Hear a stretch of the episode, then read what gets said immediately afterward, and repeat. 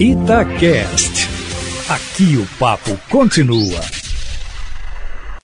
Em cima do papo, com Edilene Lopes.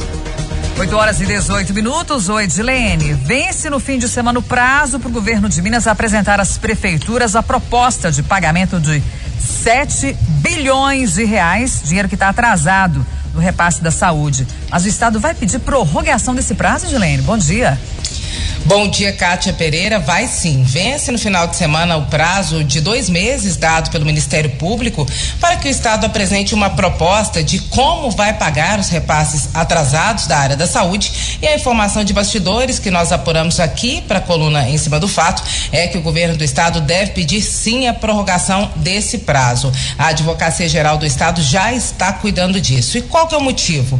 O motivo é o valor que está sendo cobrado. A MM, a Associação Mineira de Municípios, municípios pede 7 bilhões de reais. O Tribunal de Contas do Estado, que é o órgão acessório da Assembleia Legislativa, fez as contas e confirmou o valor aproximado de 7 bi. Mas o governo do Estado não concorda e também está refazendo os cálculos. Segundo fontes do governo do Estado, parte desse recurso não existe mais porque era dinheiro carimbado. Eram repasses do governo federal para campanhas específicas contra alguma doença, por exemplo, que os municípios não fizeram e por isso não receberam e nem vão receber mais. A verdade, Kátia, é que vai chegando perto da eleição, quem está no poder entrega tudo quanto é obra e quem tem dívida cobra mesmo, porque sabe que quem quer reeleição precisa mostrar serviço. Nesse caso, a MM vai apertar o governador até não poder mais e já diz que deve entrar inclusive na justiça. Existe mesmo o valor que o governo passado ficou devendo e ficou devendo porque o governador Fernando Pimentel, além da crise financeira, administrou mal. A população esperava que ele fizesse um governo organizado, como fez na prefeitura de Belo Horizonte. E ele e os principais secretários acabaram fazendo uma confusão completa. E para quem acha que ele saiu da política, não se assustem se ele vier como candidato a deputado em 2022. Edilene, por falar em governo de Minas, o governador Romeu Zema já está em Brasília, né?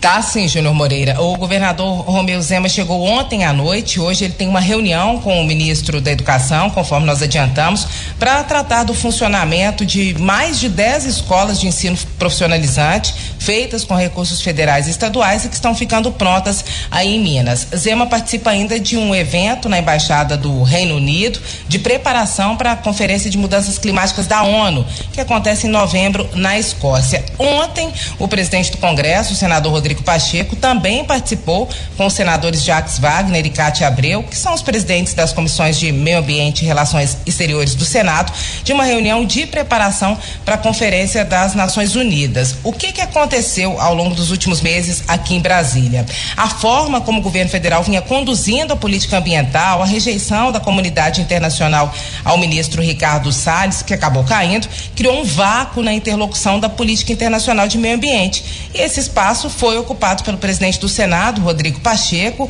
que acabou virando uma referência para outros países, como um nome que representa o Brasil e que prega a defesa do meio ambiente aliada ao desenvolvimento sustentável. A leitura é que o governo federal deu brecha, os outros países acabaram encontrando uma liderança nacional que estava disposta a conversar e a construir, Júnior.